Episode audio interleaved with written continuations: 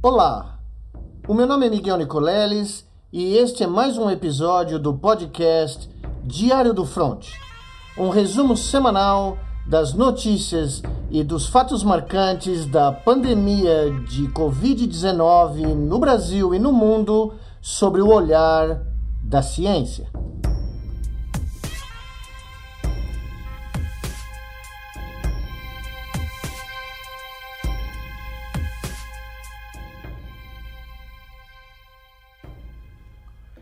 São Paulo, 19 de abril de 2021. Nesse episódio do Diário do Front, eu quero trazer para vocês uma visão muito pessoal do que tem sido esses 14 meses de quarentena passados aqui no meu apartamento em São Paulo, sem sair de casa, sem ter contato com meus familiares, sem conseguir fazer tudo aquilo que eu fazia na minha vida cotidiana de cientista profissional. Todo diário tem uma impressão pessoal, uma visão muito individual, peculiar dos fatos que ocorrem ao longo de uma vida. E hoje eu queria dizer a vocês uh, de como, depois de 14 meses, eu acho que nem eu mesmo estava preparado para ler a notícia que eu li hoje primeiro no Twitter e depois no G1, dando conta de uma tragédia pessoal, de uma tragédia familiar que é quase difícil de escrever em palavras, quase difícil de experimentar enquanto ser humano a dor que essa família nesse instante deve estar passando. Alguns amigos meus comentaram comigo ao ouvir os primeiros três episódios desse Diário do Front que eles se sentem muito deprimidos e se sentem muito machucados ao escutar os meus relatos, os meus números, e às vezes pensam até em não querer mais ter contato com o noticiário da pandemia. A minha resposta a eles é que, apesar de ser muito difícil, apesar de ser extremamente doloroso tomar contato com todas essas notícias e todos esses números, é muito importante que a gente o faça. É muito importante que a gente compartilhe da dor dessas mais de 375 mil famílias que perderam seus entes queridos, porque, como disse Bertrand Russell num dos seus comentários da história da filosofia ocidental, os atenienses só descobriram que eram seres humanos de verdade quando foram confrontados nos grandes teatros a céu aberto de Atenas e da Grécia como um todo, com as tragédias dos seus grandes teatrólogos Sófocles, Ésquilo e Eurípides. Porque no momento em que, como parte da audiência, eles compartilharam como um grupo de centenas, milhares de atenienses as emoções, os temores, os amores, os ódios, a dor, cada um deles naquelas plateias se deu conta de que aquilo que eles sentiam por toda uma vida, dentro de si, nas suas casas, nas suas famílias, isolados, dentro da sua consciência de existir, era compartilhado por todos.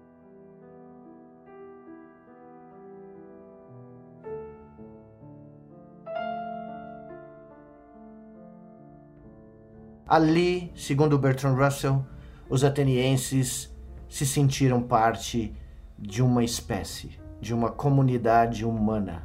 Talvez numa primeira grande demonstração de que o sofrimento humano faz parte dessa vida, faz parte desse mundo que é difícil para nós compreender, não dá menor bola para nossa existência. Somos nós que criamos a nossa existência. E como tal, é fundamental que nós possamos compartilhar não só das nossas grandes paixões, dos nossos grandes amores, das nossas grandes vitórias, mas como os gregos de Atenas, das nossas grandes tragédias.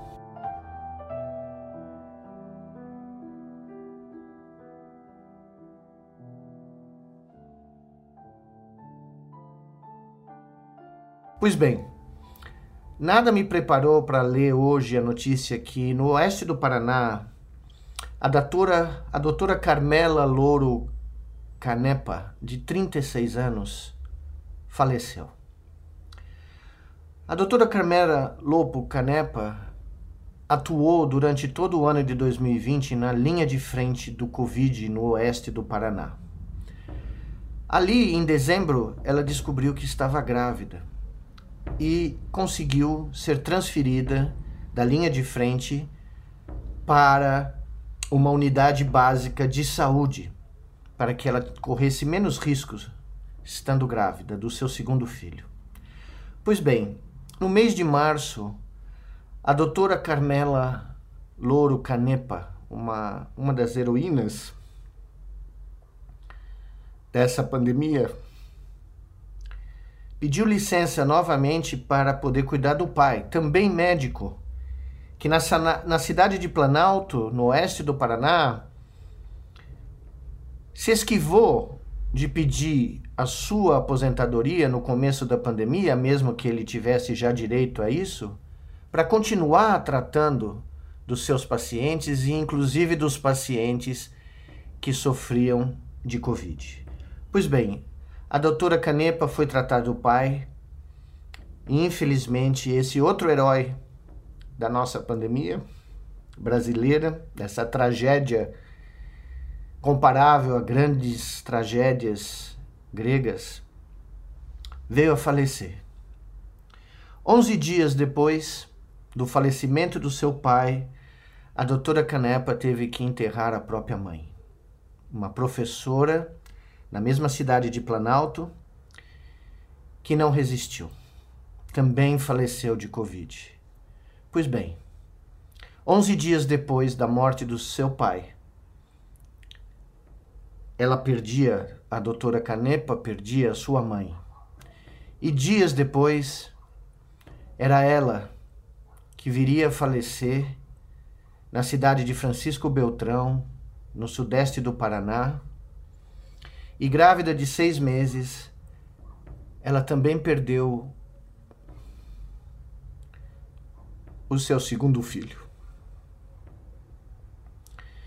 De uma vez só, essa tragédia familiar entrou para as estatísticas trágicas, para os recordes mundiais, todos eles brasileiros, de maior número de mortes de gestantes do mundo de maior número de mortes de profissionais de saúde do mundo, de maior número de mortes de crianças do mundo.